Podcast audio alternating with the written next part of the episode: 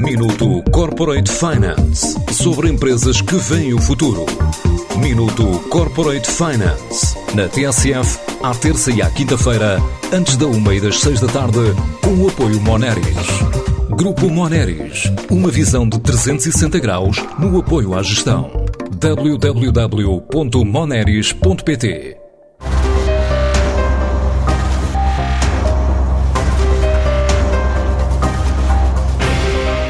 Canal Cultura vai iniciar emissões no início de 2022 em todos os dispositivos digitais, como Smart TVs, smartphones, tablets, portáteis ou desktops.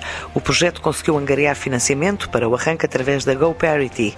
Através desta fintech portuguesa de investimento colaborativo de impacto social, conseguiu duas rondas de 25 mil euros cada junto de 455 investidores, obteve ainda 187 mil euros através do Fundo Europeu gerido pelo Ministério da Coesão. A ideia é alcançar em dois anos 10 mil subscritores e ser uma espécie de Netflix da cultura para todo o mundo, como revelou no lançamento Paulo Lavadinho, fundador do projeto, ex-jornalista da RTP e diretor executivo da Letras Ímpares, a editora detentora do canal.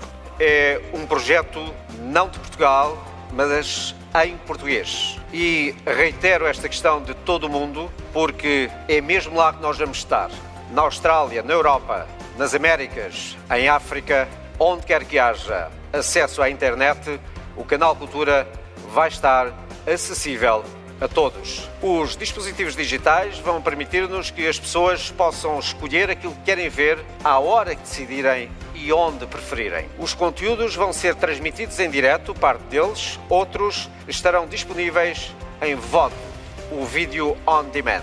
A cultura acontece todos os dias à nossa volta e muitas vezes não damos por isso. A cultura é pintura, é escultura, é música, são artes performativas e um larguíssimo etc. Um projeto que conta com 30 pessoas e, apesar de sediado em Lisboa, mantém um polo de desenvolvimento em Elvas, aposta ainda em parcerias, por exemplo, com escolas, politécnicos e universidades em áreas como o cinema. Vamos lançar um importante desafio às escolas de artes em Portugal, universidades e politécnicos incluídos. Vamos desafiá-los para um concurso de produção de mini documentários e de curtas-metragens. Haverá um regulamento e durante o ano de 2022, todos em qualquer parte que produzam em português mini documentários e curtas-metragens terão a garantia de exibição das suas obras no canal Cultura. O projeto pretende ser um lugar plural, com programação que inclui informação e divulgação de diferentes formas de manifestação cultural, mas também onde a filosofia volta a ter um espaço. Nós vamos ter um programa de filosofia. Quem vai falar de filosofia é um homem, chama-se Nuno Nabais. É professor de filosofia na Faculdade de Letras de Lisboa. Tem sido um homem incansável no apoio ao canal Cultura. E é o diretor da Fábrica do Braço de Prata.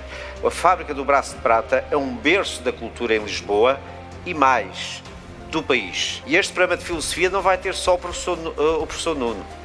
Este programa de filosofia vai ter 10 para já dos principais filósofos europeus que vão discorrer com o seu pensamento aquilo que eles acham que são as diferentes correntes filosóficas e também aquilo que eles próprios pensam sobre as mais diversas áreas e alguns deles são autores de livros. O canal Cultura já está online, mas inicia a emissão oficial no início de janeiro, esperando uma receita bruta anual superior a 1 milhão de euros, tendo em conta que o valor mensal a cobrar a cada subscritor é na ordem dos 9 euros. Minuto Corporate Finance sobre empresas que veem o futuro.